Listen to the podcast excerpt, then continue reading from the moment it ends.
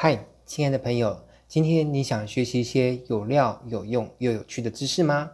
假如想的话，就让我来为你分享一些好知识吧。你现在所收听的节目啊，是每天学一点吧频道当中的达人开讲专栏节目。本节目呢，由落水学院独家赞助播出。如果你也是个喜欢学习、喜欢成长的人，那么欢迎你可以上网搜寻落水学院。我们平台上面有许多不同专长的老师，会持续为你带来有料、有用又有趣的课程哦。接着，就让我们来展开今天的学习内容吧。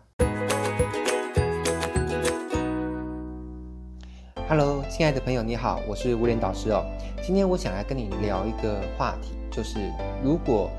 呃有一个人他想要用文案的能力来接一些案子，来赚点外快，那该怎么进行呢？以及有没有什么速成的办法？那这其实是我常常会被我的学生问到的一个问题哦。所以我想说，干脆来做一集节目，那一次性把这事情讲得比较完整一点，来帮助大家可以对这事情有一些。了解，那首先我们要先来理清一件事情，就是到底为什么你会想要用文字的能力，透过接案子的方式来赚钱呢？那我想这个可能性有很多，有可能是你自己本身就喜欢写作，并且享受写作过程的乐趣，也有可能是你想要赚钱，并且呢眼前有一些经济压力嘛。那如果是前者的话，那当然。这是没有问题啊，你 你喜欢做那就做啊。好，那如果是后者，你的重点不在于说一定是要用文文案接案赚钱，而是摆在赚钱的本身的话，那其实我会建议你不一定要想着透过是接文字工作来赚钱啊，反而是透过写文案去卖一些东西，我觉得这样赚钱可能来得更快、更轻松，也更持久。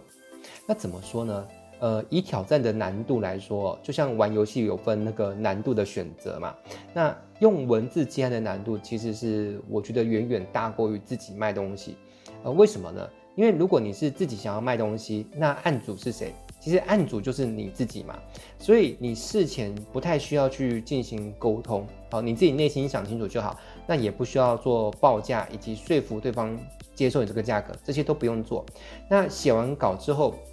也不太需要去进行验收与修稿。好，你要知道，如果是你在外面是接别人的案子的话，你写完不太可能直接就就一切都 OK 啦，这几率不大。通常案主还要跟你沟通，然后修修改改，有时候甚至改不止一次。那这样过关了才能够请到尾款啊。所以自己卖东西的话，就是自己看了觉得 OK 就可以发布了。而且自己用文字卖东西哦，其实你不一定要到功力非常厉害才能够卖得掉。呃，为什么呢？因为有可能是你这个产品本身就不错哦，性价比良好，或是很有特殊性。那或者是看到你的文案的人呢，他本身跟你有信任感，比如说他是你的脸书上的朋友，或是赖在群组里面的朋友，所以也有可能看完就买了，对不对？好啦，但是你用文字接案的话，这个过程当中哦，不太有所谓的可以投机取巧的侥幸空间哦。写得不够好，你就是一毛钱稿费都拿不到啦。这个跟交情其实是没有什么关系。那文案只有能用跟不能用，没有所谓的堪用这回事哦。当你花了几个小时，甚至是几天去写一篇文稿，那交到案主的手中，如果他的眼光来评断这篇文案的分数，假设满分是一百分好，如果在他看来这篇文案只有五十分的水平的话，我想，大部分他不会想要把这篇文案用修改的方式去修改成一百分的文案，而是直接重新写一篇哦，就是写到可以有一百分或起码是九十分的文稿。那为什么呢？因为要把一篇五十分的稿子哦改稿改成一百分，要耗费的心力其实会比重新写一篇稿子还来得多。怎么说呢？嗯，我我举个例子啊，你想象一下，如果今天有一个人。呃，他可能长得不是很好看，那他去找了一家，呃，就是整形的诊所，好，然后请一个医生，可能技术没有那么好，然后帮他做做脸部的整形，结果整失败了。这时候，呃，如果再去找一个医生接手，把这个整失败的这个脸呢，想要再重新整成一个非常美丽的 的一个如花似玉的脸庞，你觉得这个花的力气会不会比一个一开始从完全没有动过手术的人？那直接就是一次到位去把它整好看一点，还反而还比较轻松，对不对？好啦，所以嗯，当你这样子有一个初步的理解的话，你就会发现，其实写文案去接案赚钱哦，它的难度为为什么会说第一是比卖产品来的高？第二就是如果你没有做到一定的水平的话，你的报酬可能是。可能不是拿一半，是直接就是拿拿不到报酬就对了。好，所以如果你还是执意想要接文案的稿子来赚钱的话，该怎么做呢？那我本身是作为一个靠文字赚钱超过二十年的，算有点资深的文字工作者了哈。因为我从二零零二年就开始在帮人家写文稿，既然赚钱。那以下是我可以给你的几点建议哦。第一就是我觉得一。一定要大量的阅读，特别你要去阅读一些优质的文字创作物。举例来说，像金庸先生的武侠小说，还有《三国演义》、席慕容诗集等等的。那这些内容哦，如果我我举例啦，如果说今天有一个人来跟我面试，那我问他说，你有没有看过金庸的《射雕三部曲》？他如果跟我说没有，或者是说有，但是他只看过电视剧或电影。呃，坦白说，我会有一点点的怀疑，说这个人他有没有能力写出优质的文字？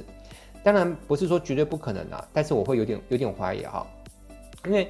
呃，为什么会这么说？因为优质的这些内容，你如果多去吸收的话，对于一个人写出优质的创作是很有帮助的。而且除了这些，比如像我刚说的金庸小说之外，如果有一些是非常受欢迎。会有很大量的人口会去接触的这些内容啊，就是经典之作了哈，包含像是漫画、电视剧，呃，甚至是布袋戏，我都建议你可以能多吸收就去多吸收，因为当你去吸收这些内容的时候，你才能够针对不同族群的人，写出他们有共鸣感的语言。比如说你针对呃青少年啊，或者是孩童，你如果文案当中提到一些《鬼灭之刃》的梗，那因为他们。现在很多青少年啊，包含像我的女儿，他们都会去看《鬼灭之刃》啊，你你了解吗？那当你提到这些梗的时候，是不是他们就会觉得，哎，这个写文案人跟我好像是同一个族群的，同一个羽毛的鸟，那对你就会比较有信任感，进而喜欢你跟购买你推荐的产品。你你这样了解吗？那当你都只接触自己喜欢的东西的时候，会变成说你只能够写出的文案呢，能够集中同温层，或是写一些很空泛的东西，比较烧不到痒处。好，这样可以可以了解吗？好，那以我个人来说哈，虽然我本身并不是基督徒，但是我也把圣经整本是逐行逐字的阅读完两遍哦。好，反而是我我问过身边的一些基督徒朋友，他们我问他说，你们有把圣经整本读完吗？反而还不见得每个人都有读完，大概起码在我问到人当中，有一半以上是没有把圣经整本读完的。那我也不全然是佛教徒，但是我读完了整本的《金刚经》，而且我还看过两个不同的解释版。那像《道德经》啊、《太上老君清净经》这些经典，我都是在读完之后，还有后续偶尔还会持续翻阅几次哦。那除了不同宗教的经典之外，像是《海贼王》啊、《火影忍者》，还有前面提到《鬼灭之刃》、《霹雳布袋戏》、漫威电影《星际大战》。我认为以上这些经典之作是每一个文案人都必须看的作业，即便你没有把它全部都追完，因为有些东西它的内容太大量了。比如说，呃，《海贼王》它已经出了一千多话，如果你要从第一话开始追，呃，全部都追完，我觉得那可能也有点辛苦。但是起码你要对内容的框架跟几点几个重点人物要有些理解，比如说你起码要知道什么是恶魔果实。啊，你要知道鲁夫跟娜美他们是谁然啊？他们的关系是是什么嘛？好，但是每次讲到这边，我都会遇到有一些学生，他会睁大他圆圆的眼睛问我说：“哎，老师，可是这些我都不感兴趣，哎，我那怎么办呢？我还要去看吗？”我只能说，其实如果你的目标是要成为优秀的文案人，而且是足以透过写文案可以赚钱的话，其实你自己本身对这些内容是不是真的那么感兴趣，没有那么重要。重要的是，你想要成为一个优秀的文案人，就要，这就好像想要成个优秀的演员一样，你要演什么就要像什么，要能够深入的融入那个角色嘛。那要要把你自己本身对这事情有没有兴趣，就是搁在一边了哈。比如说，我很欣赏的一位男演员叫做彭于晏，他演过一部电影叫做《翻滚吧，阿信》，哎，这部片超赞的，如果你还没看过，我大力推荐你可以去看。在影片当中，他演一位体操选手。那他为了把这个角色演得入木三分，他也的确花了大量的时间跟努力去学好体操这件事情。那你觉得他会对于我，我就是对体操这件事情有没有兴趣？这件事情他会把它放在心上，甚至是拿来决定他要不要认真去学体操吗？其实是不会有的，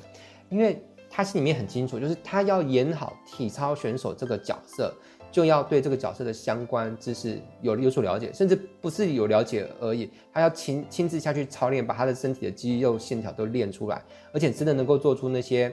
呃单杠或双杠的动作。好啦，所以执行好任务永远比自己的兴趣重要太多了。当你成为一个优秀的文案人，你自然会赚到很多的钱跟很多的自由的时间，你可以把这些钱跟时间来做你有兴趣的事情嘛。好，那但是在成为一个优秀的文案人之前呢，你还是得要去做所有你得要做的功课，不管它对你来说是否有趣。好，那在阅读这一块呢，我这边可以跟你分享一句叫做资讯界的名言，叫做“垃圾进，垃圾出”。啊，如果你吸收的资讯都是一些 垃圾资讯，好，营养价值不高的零零碎碎的文字，那你觉得要写出一些很有营养、很有价值、很精辟的言论，我想应该也很困难，对不对？那现在呢他们的阅读习惯已经越来越越少去读纸本的文字的文字了，哈，很多都是在网络上爬文，看看一些呃碎片化的文章。好，那。我我身边有一些朋友跟他们聊过，说他们发现他们现在越来越难有耐心去读一本书，甚至他们上次读完一本书，都已经是很久以前的事情。那发生这种情况下，他会呃告诉自己说，嗯，好吧，那反正我可能就是个不适合阅读的人，我比较适合透过别的方式去吸收资讯。呃，我是建议你不要这样想，不要存在说我可能就是不适合，所以就放弃了。要强迫自己，就是即便自己不适合。强迫都要强迫自己去培养起阅读的习惯，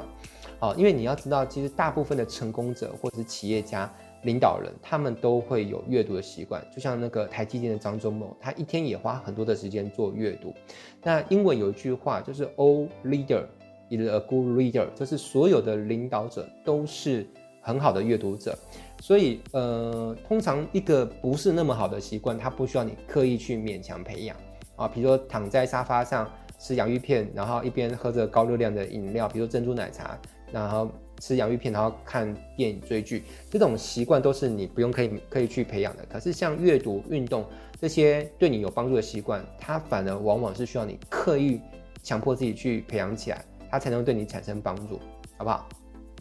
好啦，所以如果阅读书籍、阅读纸本文字的这个事情你弃守了。呃，我讲讲严肃一点，其实你几乎等于是宣告了，就是一件事情，就是你放弃让自己成为一个更优秀，甚至成为卓越人物的一种追求或者是野心。好，那当然，现今很明显的就是一个发展的现象，就是越来越多人弃守这一块。啊，这这也可以说是为什么说成功的道路不拥挤。好，就是因为大部分人都放弃了嘛，他们都不阅读了。好，所以当你看到大家都在放弃的时候，如果你不会随波逐流，跟着大家一起放弃，而是继续的，不管自己有没有阅读的呃习惯或者是兴趣，都强迫自己就是培养起来的话，那我觉得你比较有机会成为一个比较成功的人哦。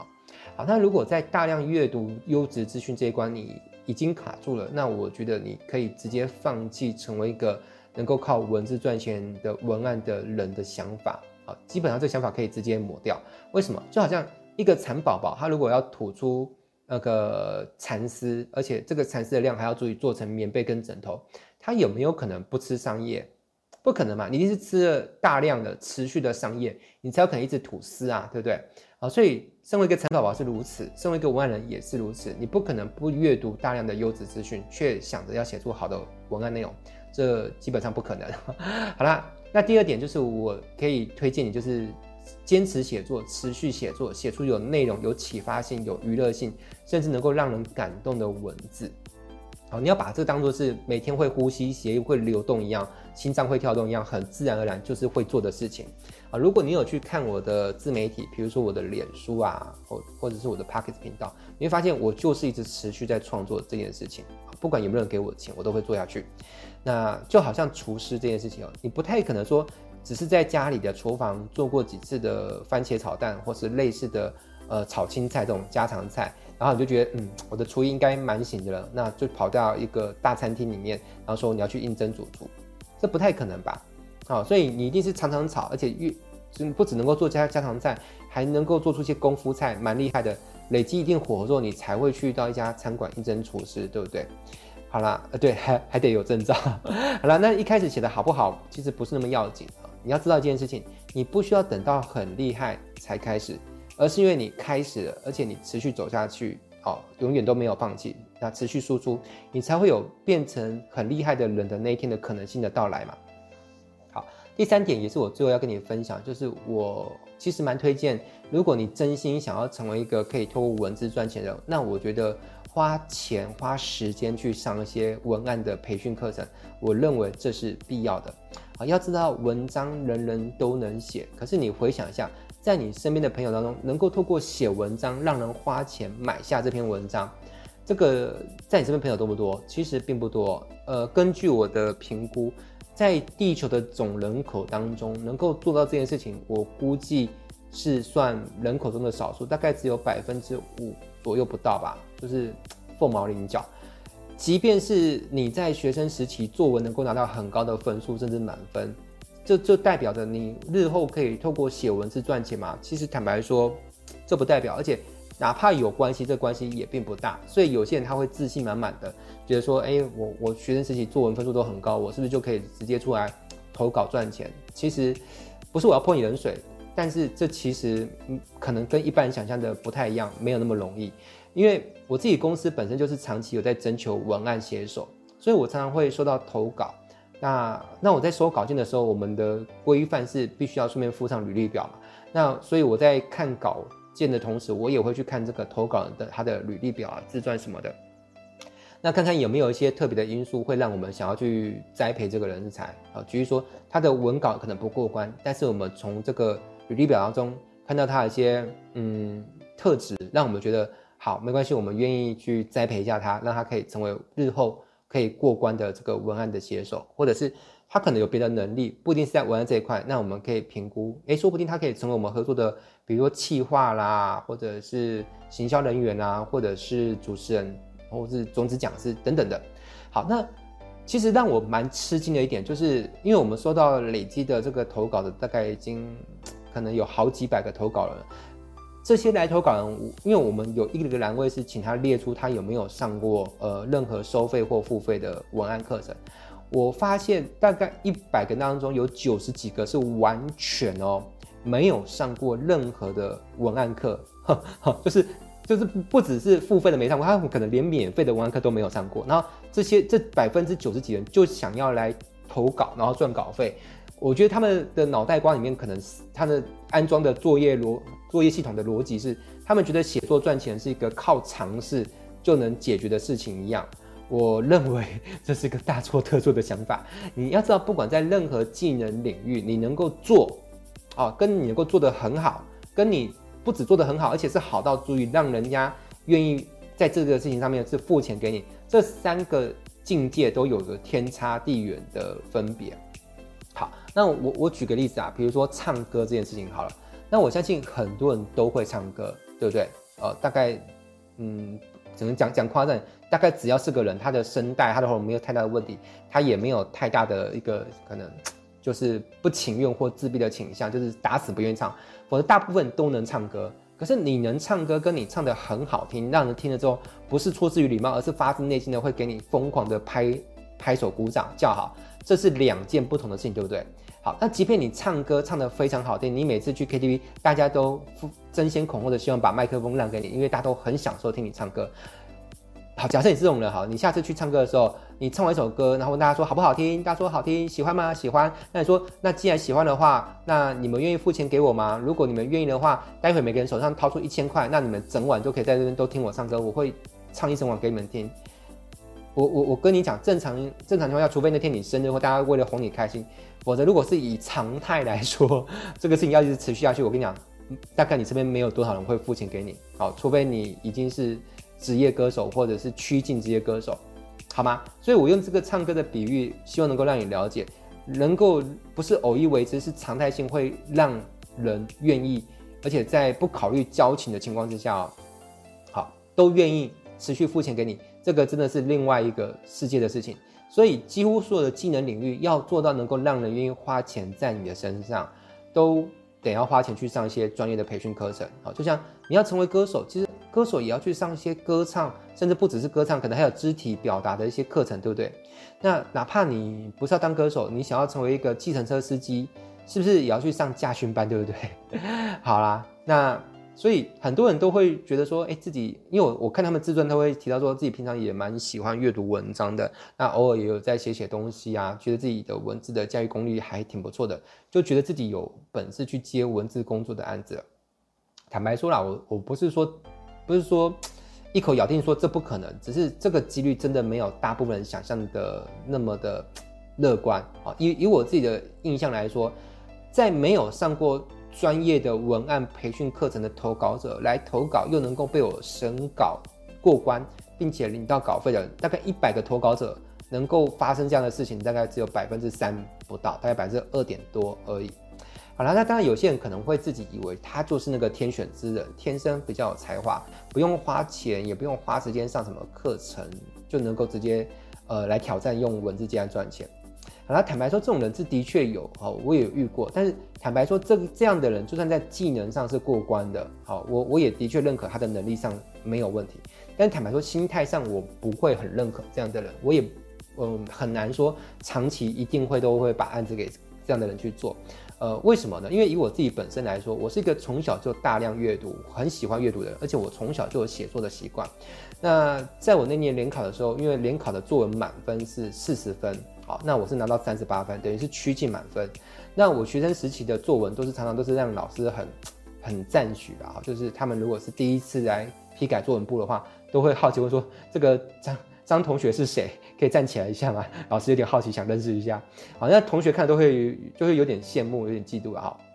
但即便是在我作文底子已经算相当不错的情况之下，我还是上骗了很多呃呃老师们的文案课，而且不只是台湾哦。很多大陆的文案老师，甚至是日本的、美国的这些优秀顶尖的文案大师，我要不就是去上课，要不然就是买下他们的书，然后持续的反复的呃翻阅。而且我不会只去上那些很基础的免费课程哦，我我多半都是上到付费课程啊。我觉得这个心态可能也是你真的想要在这个领域成为一个优秀文案的话，可能也是需要去塑造一下。因为我发现有些人他就是。always 只会去听一些免费的入门课，那要一一听到要付费，他就觉得说啊不用了，反正这些我应该差不多也会，然后就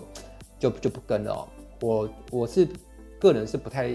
不太觉得这样是一件好事情啊。那有些课程我不止买下它，而且我会反复的聆听三遍以上。啊，我觉得如果不是我对于投资自己的脑袋这么的愿意花钱花时间的话。我觉得我大概也不会有如今这样的一个水平，就是我现在大概就是帮别人写一篇文案，我的收费起跳大概就是两万元起跳，而且这两万块还是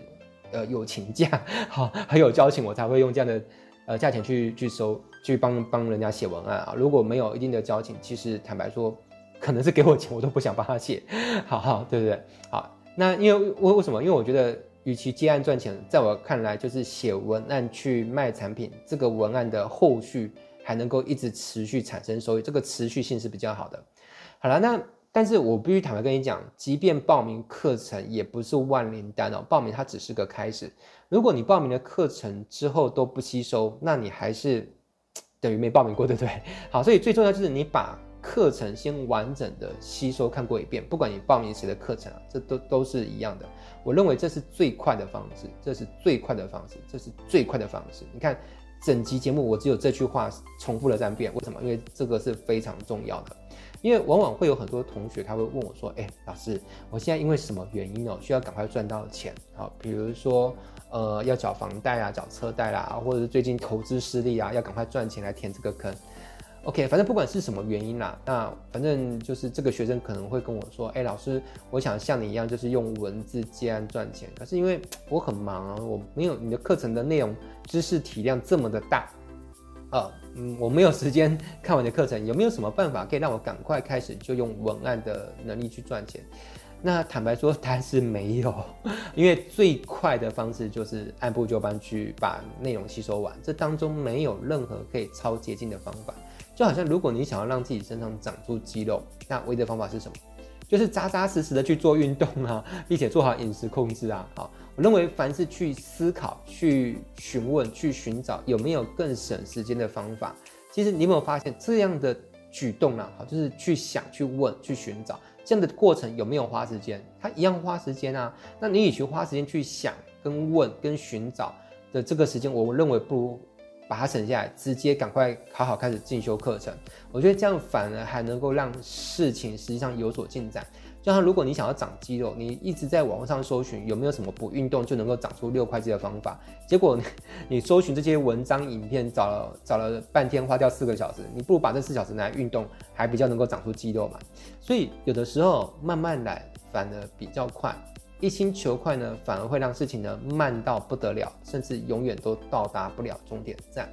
我相信在这个人心浮躁、一心想求快的很多的人其实是非常多。但是反而是越在这样一个浮躁年代，你能够成为一个沉淀下的，你反而比较有机会成为人群中的胜利组哦。